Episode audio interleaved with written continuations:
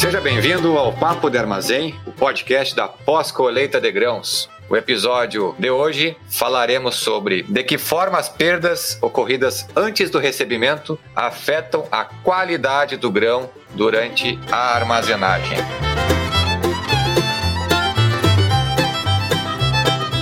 Papo de Armazém, o podcast da pós-colheita de grãos. Gestão e tecnologia de forma descontraída.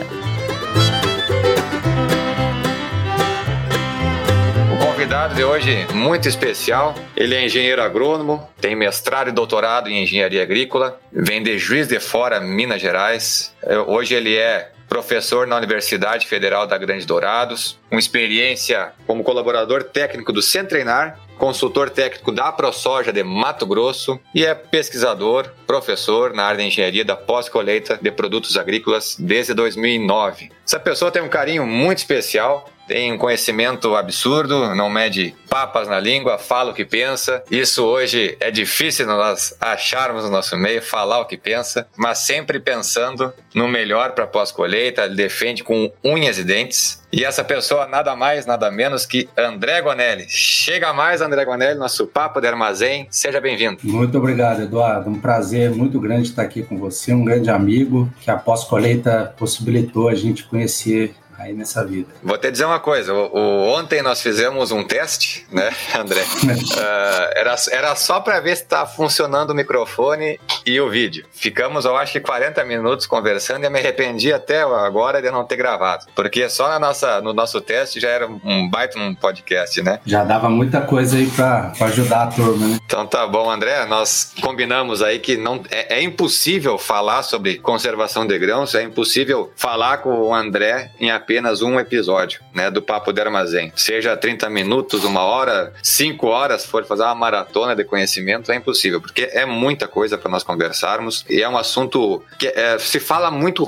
de forma rasa hoje na pós-colheita, quando a gente começa a aprofundar um pouquinho mais sobre conservação de grãos, equilíbrio higroscópico e aí vai, nós temos uma dificuldade muito grande de conseguir entender o que, que ocorre lá dentro do silo, de como fazer uma programação de uma aeração ou simplesmente entender o que está acontecendo com aquele grão recém-recebido da lavoura. Então, hoje, nós queremos já uh, entender como ocorre isso lá dentro do silo de uma forma mais simples. E, primeiramente, eh, André, hoje, qual é o cenário da armazenagem de grãos no país? Esse talvez seja mesmo o início dessa conversa, ou de qualquer conversa né, na, na área de pós-colheita, porque mais para frente, né, talvez nesse ou em outros encontros nossos aqui, a gente vai falar bastante do grande gargalo que eu acho que é o que a gente tem na área de pós-colheita, que é achar que pós-colheita começa começa da porteira para dentro da unidade armazenadora, né? E a gente tem problemas muito sérios estruturais no Brasil e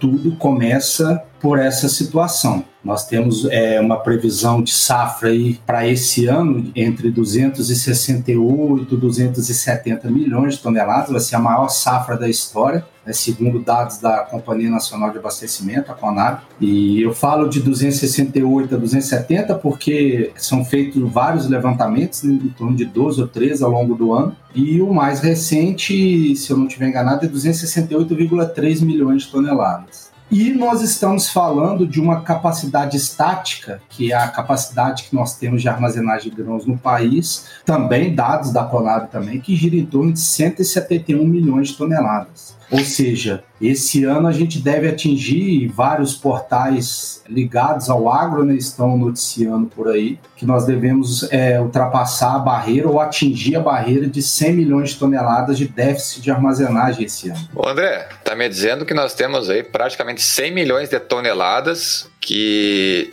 simplesmente se nós fôssemos receber em um curto espaço de tempo, né, colher isso em um curto espaço de tempo, não teria onde colocar. Não, Mas isso ocorre na prática, mesmo não sendo tudo na mesma hora, ocorre na prática. Aonde é que fica armazenado tudo isso? É, existem algumas, vamos dizer assim, algumas correntes dentro da pós-colheita que questionam esses dados. Por um lado, eles chamam, eles dizem que a capacidade estática é dinâmica. Né? Eles usam até terminologia dinâmica. Por exemplo, ah, mas você vai receber a, a safra de soja é, ao final, no início do, do, primeiro semestre ali, a partir de final de janeiro, início de fevereiro, e ao final desse mesmo primeiro semestre você está liberando o silo para poder che a chegada da soja safrinha, naqueles estados que, como Mato Grosso do Sul, que é onde eu moro hoje, recebe. Só que o que, que acontece? Isso tem um lado de verdade, a gente tem essa capacidade dinâmica mesmo, eles Existem alguns índices que eles falam que a capacidade dinâmica você pode é, aumentar a, a, estática em até 1,2, ou seja, 20% além do que tem. Só que essas pessoas também não consideram o que para mim é o mais correto é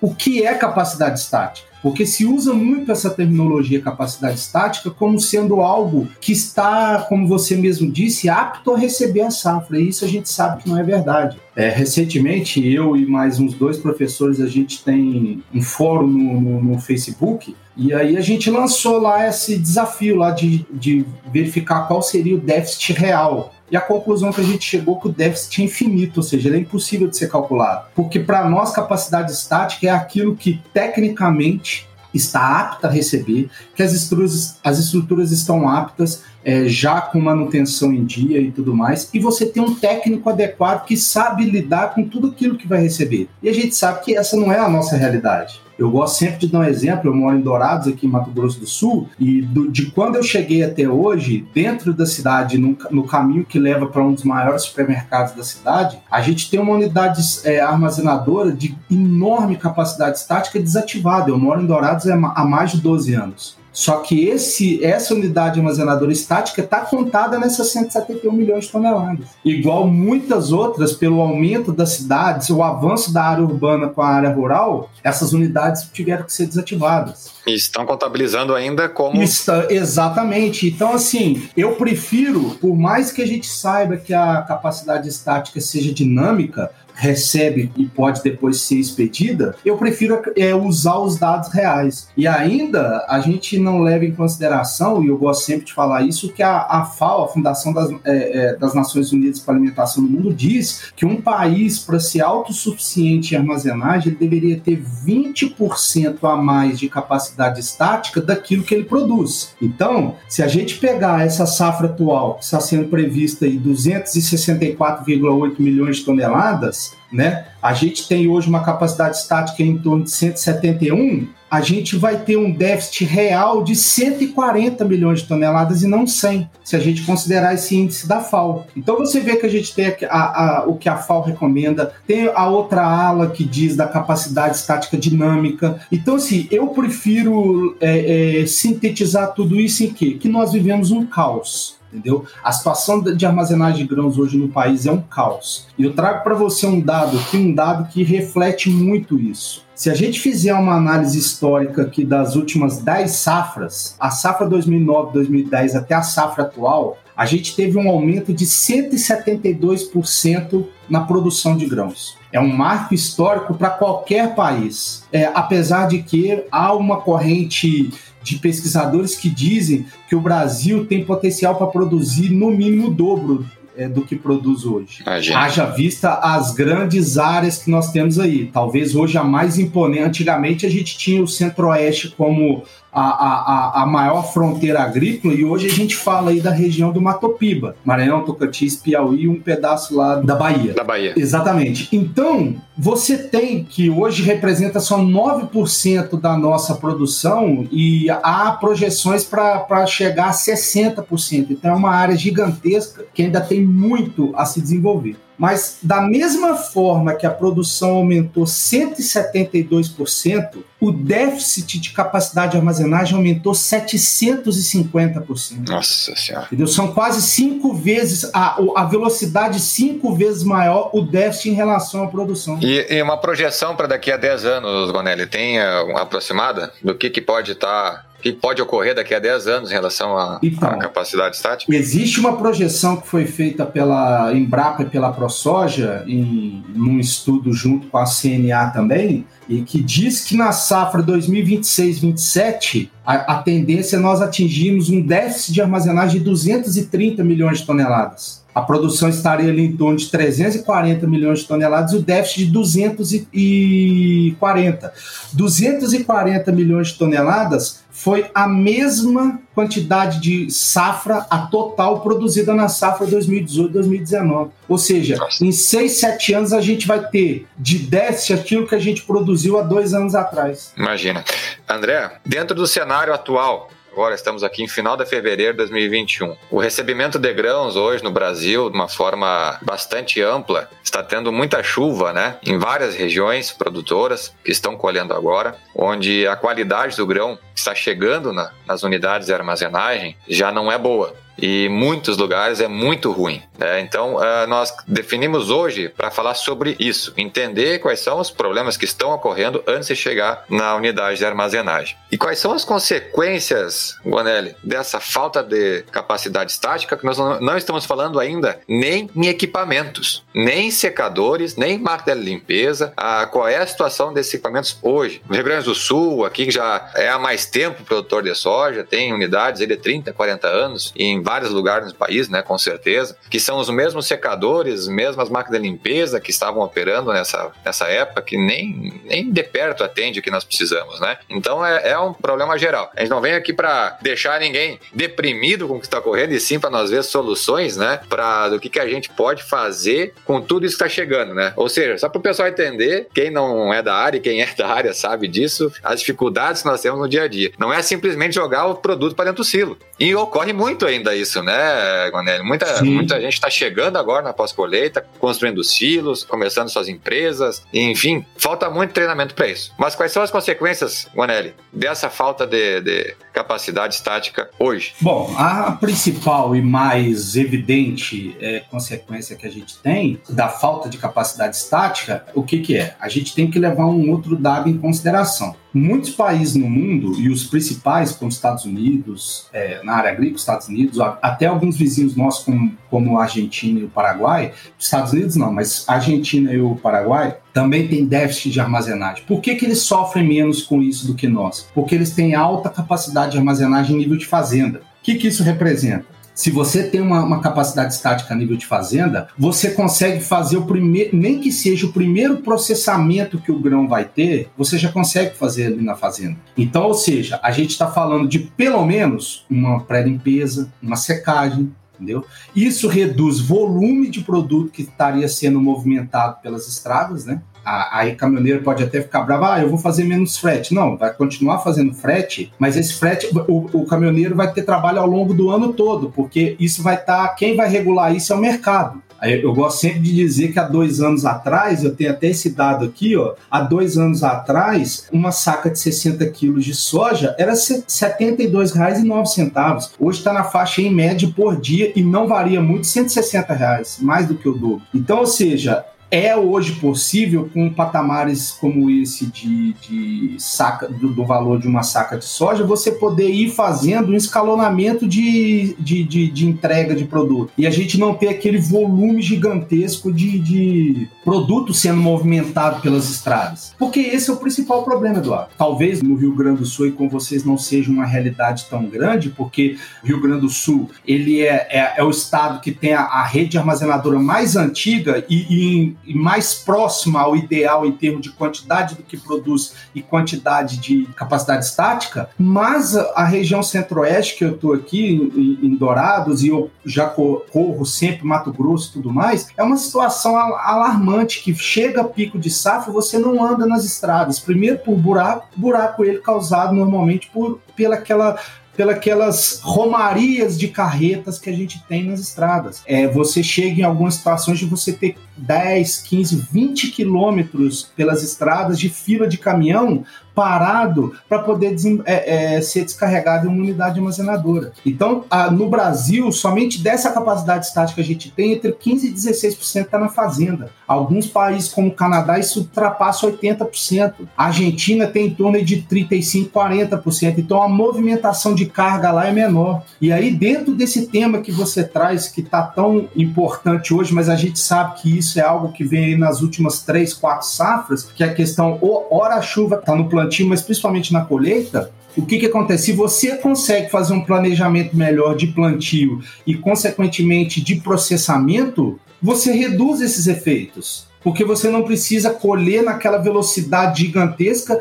Ontem a gente conversando, você trouxe aquele dado lá que faz a gente entender muito a questão da, da velocidade com que a safra do Mato Grosso está sendo colhida, né? De em uma semana, 20, 30% de toda a previsão de produção no Mato Grosso é 73,94 milhões de toneladas de grãos. 80% disso é soja. Então você imagina a velocidade que isso não está acontecendo lá. E quando chega isso na unidade, eu vou lá para a unidade e volta, tá? Vou sempre para a unidade. Simplesmente, muitas vezes tem que jogar para dentro do silo. Sim. Porque tá uma fila absurda de caminhões lá fora. Porto do Pará, uma semana atrás, tinha fila de 7 km, 10 km. E, e, a qualidade do grão, como é que fica lá dentro do, do caminhão, a Guané? Exatamente. A gente fez estudos aqui na, na Universidade Federal da Grandorá, na UFGD, e primeiro foi uma demanda da, da Coamo, né? A Coamo, hoje, o diretor de armazenagem é meu ex-orientado de, de, de mestrado, José Carlos. E ele fez o mestrado sobre minha orientação e a gente avaliou exatamente o que acontece com o grão do momento em que ele é colhido e colocado no caminhão até ele chegar na unidade armazenadora.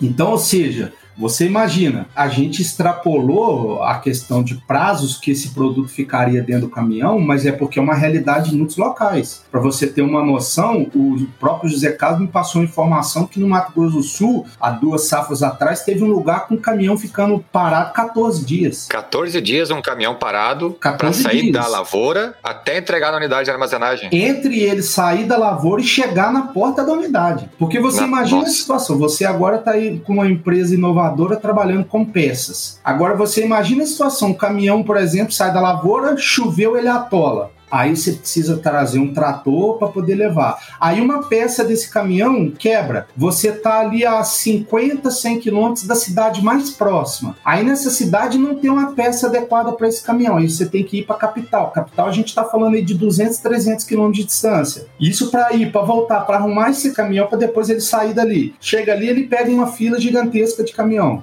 Então, o que, que a gente pensou? A gente falou, vamos trabalhar em dias, porque a nossa ideia inicial era trabalhar com horas. Só que aí a gente pensou o seguinte: pô, se a gente trabalhar com horas, pode ser que a gente não pegue o, o problema real. Então, o que, que a gente fez? A gente trabalhou qual era a qualidade do produto no momento da colheita, com dois, com quatro, com seis, com oito e com dez dias. E a verdade é que os resultados foram simplesmente alarmantes, principalmente para a cultura do milho porque o milho é tradicional em alguns estados, e aqui no Mato Grosso Sul não é diferente, ser colhido com um teor de água muito elevado, com medo de pegar geada. Então a gente fala aí de teores de água normais de 25% a 30%. E o teor de água do milho colhido com 28% com seis dias ele já tinha 38% de umidade. Mas como isso é possível? Porque o grão está respirando e está perdendo parte da sua matéria seca. Tá, Guanelli, então, a, a, grosso modo, vou interrompendo aqui, a grosso claro, modo, então, estava com 25% de, de umidade, vou falar aqui no nosso Sim. linguajar no dia a dia, mas o teor de, de água, né? 25% e a, em quantos dias aumentou? Ó, vou te dar o dado real. Com 28,5% de colheita, com oito dias o teor de água já era 34%.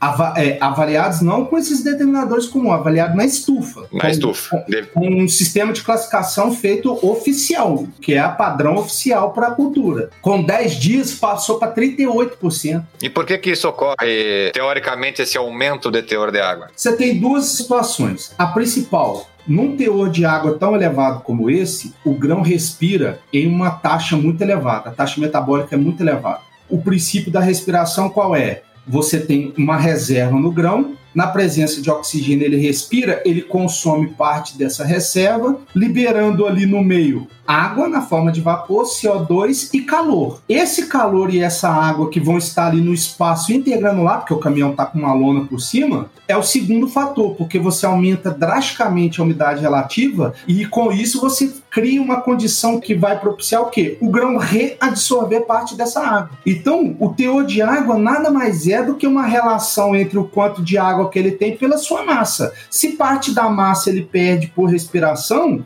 matematicamente o teor de água já aumenta. Resumindo esse período que ele fica ali parado, com alta umidade, né, com alto teor de água e alta temperatura, em vez dele perder a água ou ganhar água, né, que muitos dizem, né, ele está perdendo peso do grão. Exatamente. Ele está perdendo aquilo que o produtor investiu milhares e milhares de reais com, com adubo com, no seu planejamento, com adubo, com defensivos e tudo mais. Está perdendo o quê? Ele está perdendo carboidrato, ele está perdendo óleo, se for soja, está perdendo proteína. E aí eu costumo dizer que para a pessoa conseguir entender isso de forma melhor, um milho ou uma soja que passou por um processo desse de. A gente costuma dizer quebra técnica só armazenagem, mas é uma, querendo ou não, é uma quebra técnica também, por mais que o período de tempo seja muito curto. Se você imaginar a produção de uma massa massa X de ração, esse produto que sofreu é, essa deterioração elevada, você precisa de mais produto para fazer a mesma quantidade de ração. Isso só tem uma terminologia, prejuízo. É prejuízo econômico. Para todos. Exatamente. Para a indústria, para o produtor, para a cooperativa, para a cerealista. Para toda a cadeia. Para toda quem está entregando vai receber menos. Quem está comprando, quem está comprando vai ter que entrar com algum tipo de tratamento com esse produto para poder tentar o que minimamente usar esse produto. Porque senão a gente vai voltar para a época que apesar de que em alguns locais isso ainda existe, que é uma frase que eu odeio, mas que todo mundo escuta. Não, fica tranquilo, se o produto estiver ruim, a gente usa para ração. E aí só que o, o pessoal esquece que, que junto dessa respiração vem junto pragas e vem também o pior, que é fungo. E o metabolismo do fungo gera o que? Gera micotoxinas. E essas micotoxinas, elas não são são desnaturadas durante esse processamento. Então, ou seja, se vai para a ração, vai para o rume do animal e para o rume do animal vai contaminar aquele animal e aí o leite da vaca vai gerar iogurte, vai gerar queijo, vai gerar tudo aquilo que nós consumimos, vai gerar carne que nós consumimos também. E aí depois as pessoas não entendem por que, que nós somos o país com maior aumento de índice de câncer é, no, no estômago no mundo tem a ver com alimentação. O que agora virou moda de todo mundo falar, que é a segurança alimentar, o problema não é o produto lá na gôndola do supermercado, o problema está aqui no caminhão, o produto perdendo qualidade e ele vai ser processado para fazer aquele mesmo alimento que está lá na, no final da cadeia. Então, assim, tanto é que quando eu dou aula, eu dou palestra, você sabe disso que eu, eu até falo para as pessoas: parem de dizer armazenamento de grãos digam conservação de alimento, porque grão é alimento. Então, ou seja, a hora que as pessoas mudarem a visão e, e entenderem que a gente está lidando com alimento, ela, você muda. O, o, cognitivo da pessoa gera o quê? Gera uma situação que faz com que ela olhe, poxa, isso aqui é alimento, eu não posso tratar isso de qualquer jeito. Porque aí entra aquilo que você falou. Ó, e, e, quem está recebendo esse produto? Tem condições de fazer um processamento adequado? Ele tem o que muitos dizem hoje, é outra palavra que está na moda aí na pós-colheita, que é a segregação. Ele hum. tem silos diferenciados para armazenar produto de melhor qualidade, de produto de boa qualidade? Na maioria das vezes não vai tudo para o mesmo silo tudo misturado. Então, ou seja, aí depois não tem como você descarregar e separar isso depois. Se tá tudo junto ali, o que tá ruim numa ponta circula dentro do silo e depois. Vai ficar tudo junto, né? Exatamente. A questão, uh, Guanelli, da, que foi comentado, esse experimento que fizeram, né, essa, essa tese em relação à armazenagem dentro do, do caminhão, isso se estende para recebimento na moeda, que muitas vezes fica dias, aquele milho, milho nem se fala, milho é um problemaço, né, na moeda. Fora essa perca que o produtor já teve, nessa espera de chegar até a unidade armazenadora, de aumentar esse teor de água. Quanto que vai ter de desconto a mais nesse mesmo produto que ele acabou de colher? Sim. Desconto de umidade é absurdo, né? Porque tem um custos absurdos também em cima disso aí para poder secar esse grão. É no caminhão, é na moeda, é no silo, como atacar tudo isso, né? Quando a gente fez esse trabalho, a gente pensou nas perdas no caminhão. Só que assim, como não existiam dados no mundo sobre isso, nem para milho e agora soja, a gente, meu, meu outro orientado fez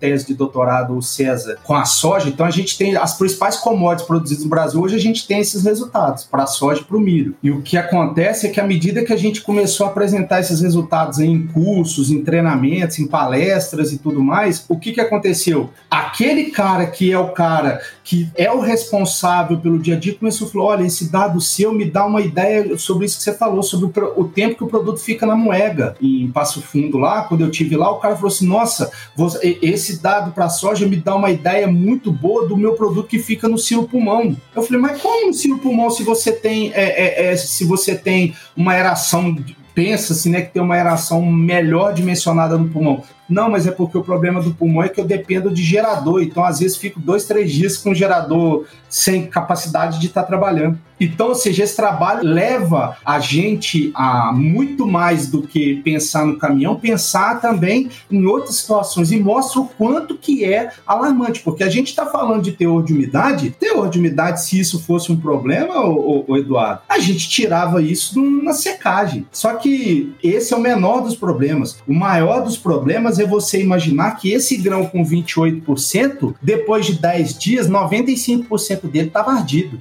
100% dele tinha presença de aspergilos flavos, que gera a aflatoxina. Isso é o problema. Eu acho que perda de massa, você sabe bem, você trabalhou em empresa durante muito tempo, isso a gente consegue fazer um blend, consegue fazer alguma coisa que no final a gente consegue se acertar. Agora, você não consegue fazer um grão deixar de ser ardido. Você não consegue de fazer um grão perder aquela contaminação fúngica se ela já tiver instalada, se as microtoxinas já estiverem é, é, presentes no alimento. E isso é o grande problema, porque é, a aflatoxina, como qualquer outra microtoxina, dependendo do tempo de exposição da, e, e, do quanto você consome aquilo, é carcinogênico, pode gerar câncer. Então você imagina as pessoas se alimentando anos e anos com um produto contaminado como esse. E assim, deixando bem claro uma coisa, para quem estiver nos ouvindo entender, a gente ainda não chegou nem perto do produto entrar para dentro do silo. E olha o tanto de perda que a gente está falando. Estamos nem perto, porque ainda tem pré-limpeza, ainda tem secagem, ainda tem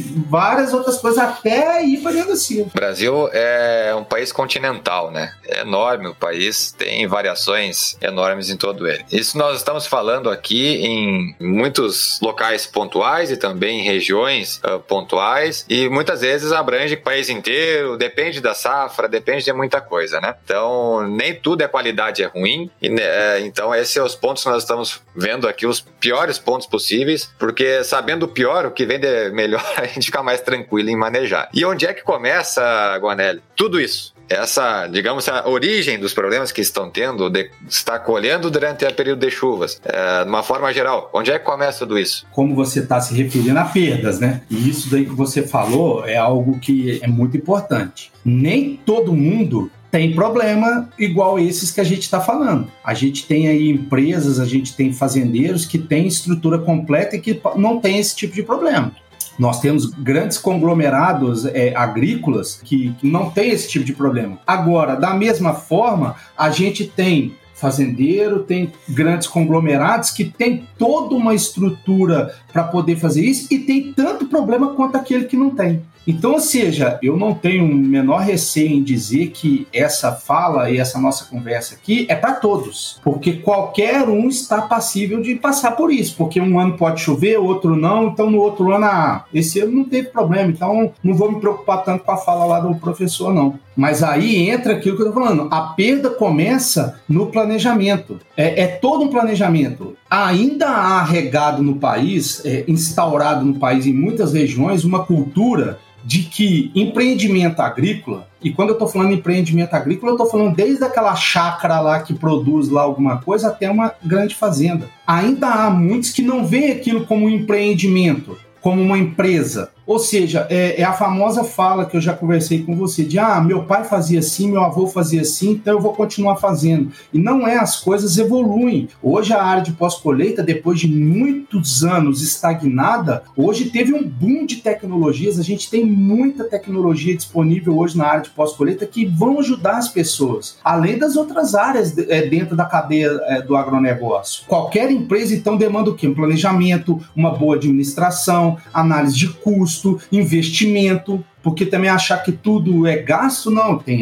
tem hora que é investimento. Então, assim, eu tenho uma, uma expressão que eu sempre uso, é que a soja que vai ser armazenada agora, ela começou a ser armazenada há dois anos atrás. Em regiões como o Mato Grosso do Sul, que você tem ali soja e milho. Aí você vai no Mato Grosso, já é um pouco diferente, que você tem soja e algodão. Eu até nas minhas andanças por lá, eu, eu, eu ouvi uma coisa que eu achei muito interessante. Falei, olha, eu não sei a soja, quando que vai ser plantada, eu só sei que dia tal de fevereiro o algodão tem que ser plantado. Se tiver soja, a gente patrola tudo. Nossa. Isso eu, eu, eu ouvi dentro de um mesmo grupo. Ou seja, eles não estão preocupados com a soja, eles estão preocupados com o algodão. É claro que o faturamento do algodão é maior. Só que hoje, com Sim. o valor da soja chegando no, nesses patamares que a gente tá, Muda um pouco a conversa, né? patrolar uma área de soja. É, Mas é. o que, que acontece? Se você imaginar, então, regiões como essa, imaginar regiões como os, é, boa parte centro-oeste, que é soja e milho, o pessoal também não pode, a, a, a colheita da soja não pode atrasar entendeu? Ela não pode atrasar, por quê? Porque senão atrasa o plantio do milho e aí você fica perigado pegar depois a geada. E aí você arrebenta com todo o milho,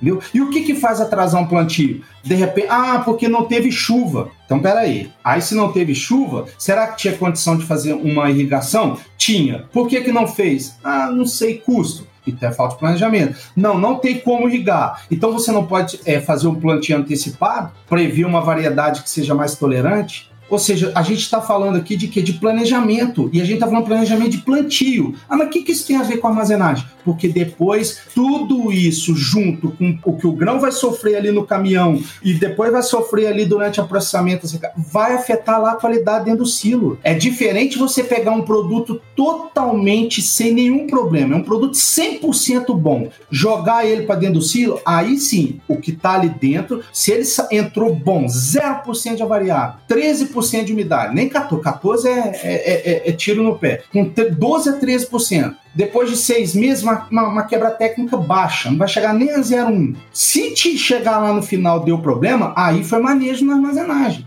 Agora, muitas das vezes, o que eu tenho visto por aí é que o pessoal fala assim, a, a, durante a armazenagem aí, o produto perdeu a qualidade. Não, ele perdeu a qualidade lá na falta de planejamento, no tempo que ele ficou no caminhão, no tempo que ele ficou na moeda ali, no tempo que ele ficou no, no, no, no silo pulmão e, no, e, e, e o silo pulmão desligado. Então, eu divido isso em perdas pré-armazenagem e aí a gente tem perda no campo, perda durante a colheita. Com esse negócio de soja, milho, soja, milho, soja, milho, quantas e quantas vezes você já não ouviu falar que o cara entrou para colher uma área de milho com a peneira da soja na colhedora? Isso aí, aí você está colhendo a quirela, não é milho. Então, assim, quantas vezes você ouviu falar, tipo assim, poxa, nessa correria o cara não teve nem tempo de limpar as estruturas, lavar as estruturas, e tudo aquilo que sai de, de, de rejeito, tipo, manda para longe. Porque aí eu já fui unidade que não limpa tudo, mas pega tudo aquilo e deixa do lado do silo. Aquilo ali vira, vira alimento para inseto, que por sua vez, opa, mas dentro desse silo tem um alimento melhor que esse aqui. Então, ou seja, é, é, é, são várias as situações que envolvem esse planejamento. O transporte, essas tanto de perdas que a gente falou, a chegada da unidade armazenadora. Eduardo, eu já ouvi de empresa que recebe produto que o tempo médio máximo que ela pode ter entre o caminhão encostar, desilonar, amostrar e fazer o laudo de classificação para emitir o romaneio não pode ultrapassar cinco minutos. Cinco minutos para fazer tudo isso? Cinco minutos para fazer tudo isso. Porque senão, aí você imagina, ah, meu amigo, eu tenho, olha lá, eu tenho 400 caminhões lá fora e quando esses 400 é, forem é, é, recebidos, outros 500 tão, já estão chegando na fila de novo. Gonelli, existem hoje empresas que no recebimento, tá? Falando recém chegando o caminhão na unidade, de acordo com o teor da umidade que tá. Aquela carga, por exemplo, estou com 25% de teor de umidade e a outra está com 16%. Existe alguma regra em alguma empresa qual que vai ser atendido primeiro, qual que vai receber primeiro?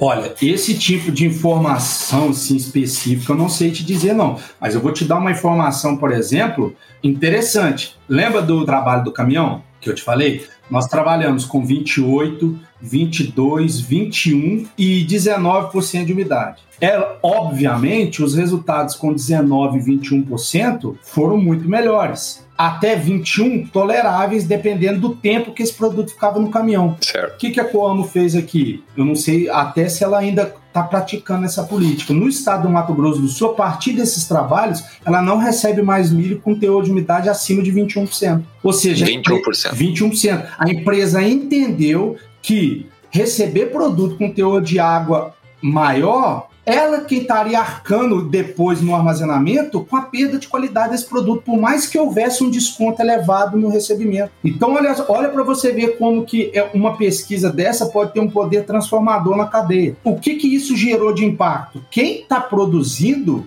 teve que melhorar o seu planejamento para quê? Para poder não entregar produto com maior umidade. Ou então tinha que comprar um secador para poder reduzir um pouco e entregar depois. Certo. Então, ou seja, é o que eu sempre digo, o poder da informação, o poder da informação gera mudança. Então, assim, eu sei que existem empresas que elas, por diferença de umidade, eu não sei se elas dão tanto coisa, porque nem toda empresa tem é, capacidade de segregação para isso. Ela talvez é, o que ela possa fazer é o seguinte: olha, é, o que eu já vi empresa fazendo é não, recebe muito úmido, vai para o pulmão. Mais menos úmido, vai para o secador, porque aí se você dá um tombo só na secagem. E depois vai pegando o pulmão. Ah, mas o pulmão tá cheio. Enche bag. Vai enchendo bag. Depois a gente tira do bag e seca. Isso eu já vi fazendo. Agora, eu sei de empresa que faz até melhor. Eu sei de empresa que vai, por exemplo, no caso da soja, que ela faz ali aquela classificação dela, e quanto menor é o índice de avariado, principalmente de ardido, ela paga mais na, na, na, na saca. Por quê? Porque ela gasta menos depois para melhorar a qualidade do óleo. Do óleo, né? Exatamente. Sim. Você não tem. O, a, o processo de destoxificação e desacidificação do óleo é um processo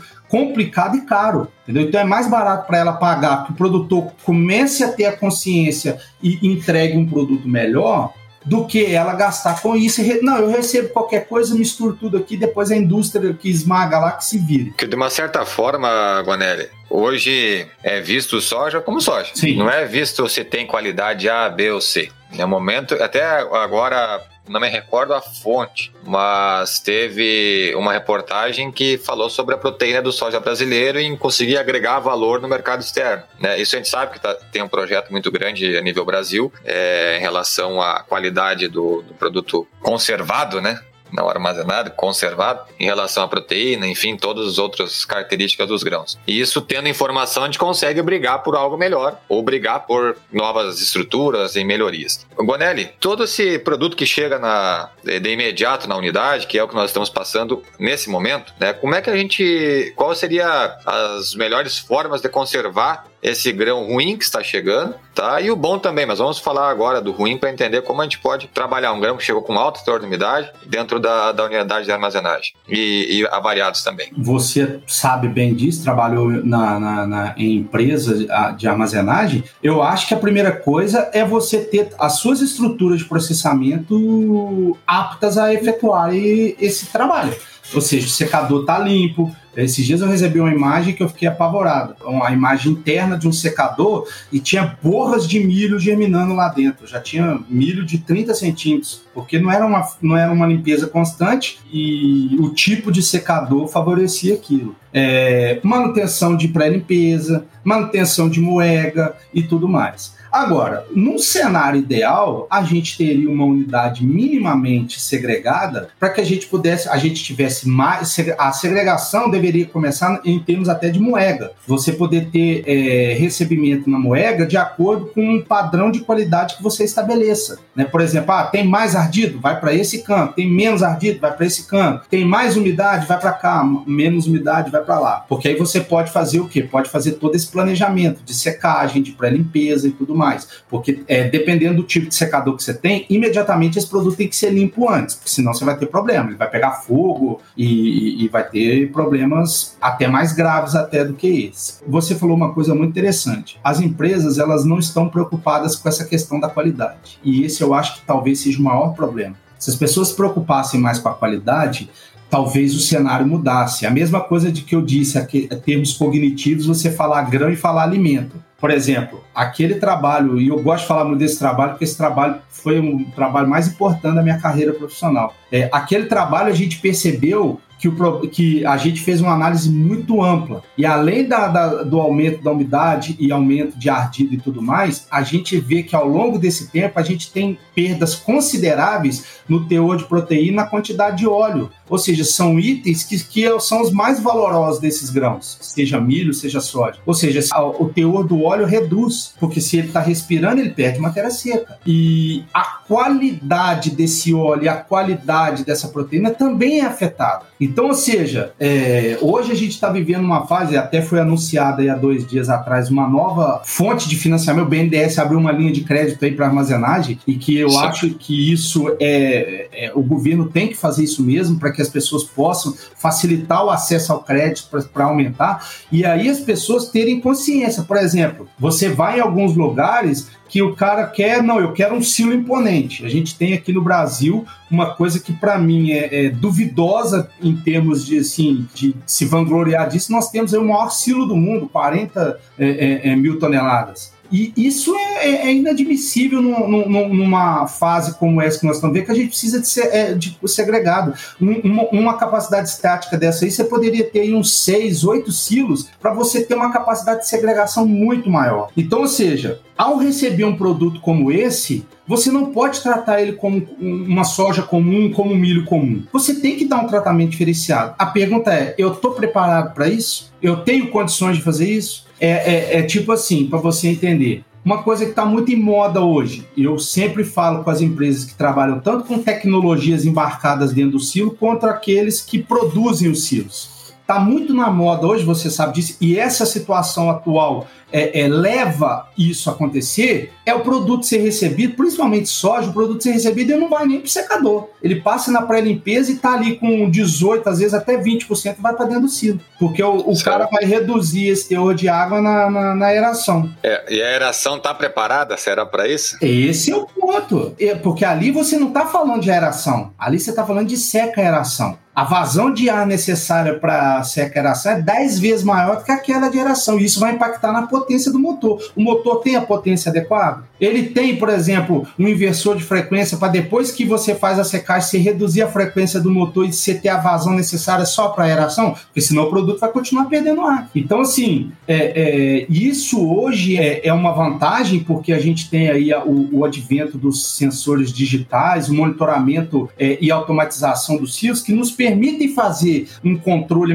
um, com um teor de água maior dentro do silo e você vai acompanhando ali a variação da temperatura, porque vai, vai impactar diretamente nisso, né, na qualidade, e você vê se não, eu posso fazer isso, agora o meu silo está preparado? Eu digo estrutura. A minha estrutura está preparada? O meu motor, os meus dutos de geração são adequados para fazer uma seca-aeração? É, outra coisa, nós estamos agora, olha para você ver como é que são as coisas. Nós estamos vivendo uma fase na pós-colheita que você deve lembrar bem que teve um ano aí que teve uma divulgação do espalhador. Todo mundo queria espalhador dentro do silo. Hoje em dia já tem gente que quem tem tá arrancando. Por quê? Porque ele fala assim: não, porque antes do espalhador, a impureza concentrava no centro do silo, e aí depois que o silo estava cheio, descarregava um terço do silo, limpava aquela impureza e voltava a ele. Hoje eu não consigo fazer isso porque ela está distribuída. Aí do outro lado vem, não, mas o espalhador, as empresas, não, o espalhador ajuda. Eu falo assim: olha, os dois para mim estão errados. Porque a gente imaginar que está precisando chegar ao ponto de jogar um produto com impureza para dentro do silo, isso não é mais pós-colher. Isso é falta de planejamento, é uma pré-limpeza mal executada. Aí você pode virar e falar assim, é porque a minha capacidade aqui tá. Aí você começa a trabalhar uma situação. Ah, eu tenho que encher o silo, porque aí eu recebo tudo e depois eu descarrego e faço. Dá certo? Dá. Quanto que você perde em termos de avaliado com isso? Quanto que você está deixando de ganhar lá no final na venda? Porque é o que você falou. O problema todo é o final, é a comercialização final. E quem vai te pagar no final e vai usar isso como alimento, ele não quer saber se você não tem capacidade de segregar ou não. Ele vai te falar o seguinte, meu amigo, a saca é 160 reais hoje, mas é uma saca com até 1% de ardido, com até 1% de impureza, com até 14% de umidade, com até isso, com até isso, com até... Se atende? Não. Então vamos começar a fazer o desconto. E aí o cara às vezes armazenou aquilo durante muito tempo, chega lá, tem 30%, 40% de desconto. Ou então acontece igual acontece no, no recebimento, romanê negativo. A quantidade de desconto é tão grande que ele entrega o caminhão e não recebe nada por ele. Tu me mandou uma, uma imagem uma vez que ficou negativo. A que ponto que chega, né? Não, mas é nas é... centrais isso é comum, cara. Imagina.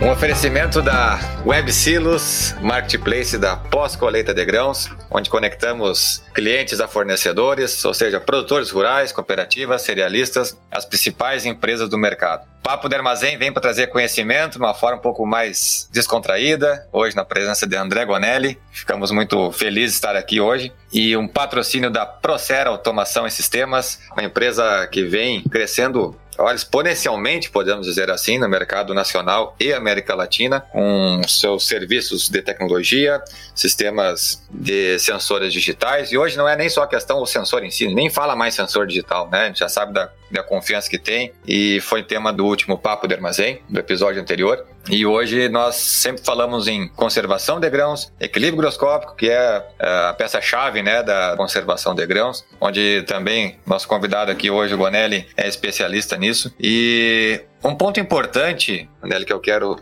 ressaltar o seguinte: o papo de armazém, ele quem é que está ouvindo? É a turma da operação, é as lideranças, supervisores, gerências diretorias. E também o meio acadêmico, né? Tá, tá ouvindo também, a gente recebe muita, muito contato da turma. E o que eu quero dizer? É importante, em todos os níveis, da diretoria à operação, estar a par do que, que é conservar um grão do que, que é a pós-colheita, que muitas vezes estão na, nas diretorias e não estão a fundo, não sabem a fundo o que, que acontece na realidade. Que simplesmente querem receber, é, vamos dizer um exemplo, 100 mil toneladas de produto e querem que saia 100 mil toneladas de produto. Isso não existe.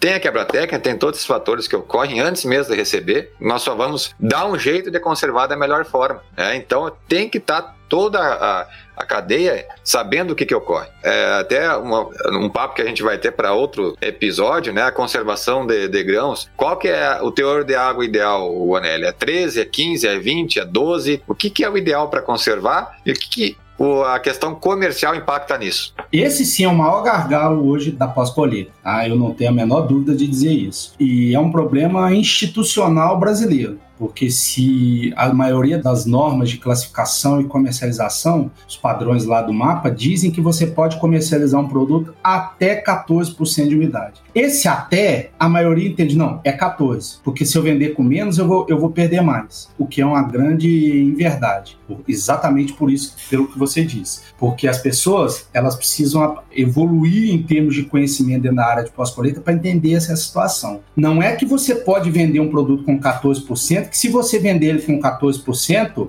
você vai ganhar mais. Porque você pode ter um produto entregue com 14%, mas que a quebra técnica dele foi superior a 0,3% ao mês. Ele vai continuar tendo 14%, mas o volume de produto que você está entregando é menor. Entendeu? A massa de produto é menor. Então, ou seja, as pessoas precisam aprender a trabalhar com o quê? Com quantidade, porém com qualidade, fazer um balanço final. E esse balanço final é o que? O que eu comecei a armazenar, ele aumentou ou reduziu a qualidade do grão? Se ele reduziu, eu vou ganhar mais independente da massa. Se ele aumentou, eu, vou, eu posso ter a mesma massa, mas eu vou ganhar menos porque os descontos vão ser maiores. Então, assim, a primeira coisa que eu acho que isso aí é papo até para um próximo podcast é, é. 14% saiam disso, parem com o 14%. 14% é uma enganação que foi colocada, é um valor defasado, é algo que para as condições de Brasil, um país tropical, é em algumas culturas como a soja é impossível armazenar 14%. A gente tem locais aí, microclimas no, no país que permitem você armazenar com qualidade em torno de 13, mas há outros microclimas que se você deixar acima de 12, você vai ter prejuízo. E o que, que significa deixar com 12, deixar com 13, deixar com 14? É o ambiente no qual esse grão está armazenado. Se você tiver um grão com 14%, para você manter ele com 14%, eu vou me ater aqui só ao caso da soja, você tem que ter umidades relativas superiores a 70% no espaço intergranular acima de 70%, 70% o crescimento do fungo é exponencial. Então, até a gente fala, é, num próximo podcast, a gente pode ampliar o conceito da atividade de água. Atividade de água é, é, seria o valor de uma. Se o produto tem equilíbrio, o valor da umidade relativa dividido por 100. Então, ou seja, a gente tem que manter os nossos grãos armazenados numa atividade de água inferior a 0,7, que representaria 70% de umidade relativa. 70%. Pois acima disso, o crescimento fúngico é exponencial. E para me manter condições de umidade relativa inferior a 60%, independente da temperatura que esteja, porque a gente falar de teor de água é sempre o binômio. Eu não posso falar só de umidade relativa, tenho que falar umidade relativa e temperatura do ar para mim, mas especificamente sobre a umidade relativa, para mim manter um produto com uma umidade relativa inferior a 70%, eu não consigo em nenhuma temperatura das normais de armazenamento, estou falando de uma faixa de 0 a 40 graus. Então, para mim manter um produto com, com 14%, eu teria que ter umidade relativa acima de 70%, que é prejudicial para a qualidade do grão. Então, você pode entregar com 14%, mas a massa que você vai entregar é menor e numa qualidade inferior. Você vai ter uma quebra técnica maior. Ao passo que com 13, com 12, você tem uma maior variabilidade de temperaturas passíveis de serem armazenadas, que você vai conseguir ter uma umidade relativa menor, e a perda por quebra técnica ao longo do processo é menor também. É o famoso, a famosa quebra técnica. E quando começa a expedição, início da, da expedição, né? Uhum. O caminhão tá com uma quantidade X de soja. Quem carrega, quem tá lá na operação sabe. E no final da expedição, meses depois, tem que botar muito mais soja. Aquelas madeiras laterais, né, para poder caber a mesma quantidade. A mesma quantidade. Então, a grosso modo, gente, é isso que ocorre a quebra técnica. Mas estou carregando com 14 umidade. Eu me vanglorio que eu estou carregando com 14 de teor de umidade. Mas consegui fazer isso, mas estava tendo que botar muito mais soja no, no caminhão para poder dar o mesmo peso. Isso serve para qualquer cultura. Gonelli, foi só para dar um gostinho para a turma. Spoiler, né? Quem gostou do Papo de Armazém, compartilha com seus amigos, com seus colegas, com os seus gerentes, diretores, enfim. Vamos perpetuar coisas boas aí na pós-colheita, vamos transmitir conhecimento de uma forma diferente para pós-colheita, né? Porque podcast já tem muitos anos. Eu sou consumidor no, novato de podcast desde o ano passado e sempre quando estou viajando, muita gente agora, tô lavando louça, tô ouvindo podcast, tô fazendo tal coisa, tô ouvindo podcast, né? Então tem conhecimento para todos os gostos dentro do podcast. Spotify, iTunes, Google Podcast e outras plataformas têm. Então, quem não sabe como baixar, vai no Spotify, até não precisa nem baixar. Só simplesmente acessar o link e pode assistir, ouvir o nosso podcast de forma gratuita. Então, Gonelli, Finalizando então nosso papo de armazém de hoje, eu queria agradecer imensamente a tua participação, agradecer a tua transmissão de conhecimento para todos nós. Gonelli já participei de vários uh, seminários, ele faz palestras pelo Brasil todo, falando, é, tem uma paixão muito grande por isso. Eu, eu, eu, nunca vi ele me dizer isso que tem a paixão, mas já dá para notar, né, no, no, vendo nos olhos dele essa paixão que ele tem pela pós-colheita de grãos e transmitir conhecimento. Eduardo, sempre é um prazer a gente estar junto e agora nessa sua nova é, empreitada, né? Pode contar sempre comigo, é um prazer muito grande ter estado aqui. A gente vai fazer outros e levar o conhecimento é o que me move. Você pode contar sempre comigo, tá? Obrigado pelo convite, vou continuar à disposição. Maravilha. Sei que ficou muita dúvida, pode ter ficado muita dúvida, mas por que isso, por que aquilo? Deixa sua, seu questionamento aí nas nossas redes sociais, é, no, no Facebook, no Instagram, enfim, várias redes que nós temos aí no LinkedIn. Deixe sua dúvida lá que a gente vai de alguma forma responder. E para os próximos podcasts também nós vamos fazer assuntos mais detalhados para poder aprofundar um pouco mais né, e nós debater sobre determinado assunto. Até a próxima, Papo de Armazém, podcast da Pós-Colheita de Grãos, um oferecimento da Web Silos, plataforma de marketplace focada na pós-colheita de grãos. Um abraço a todos, fique com Deus.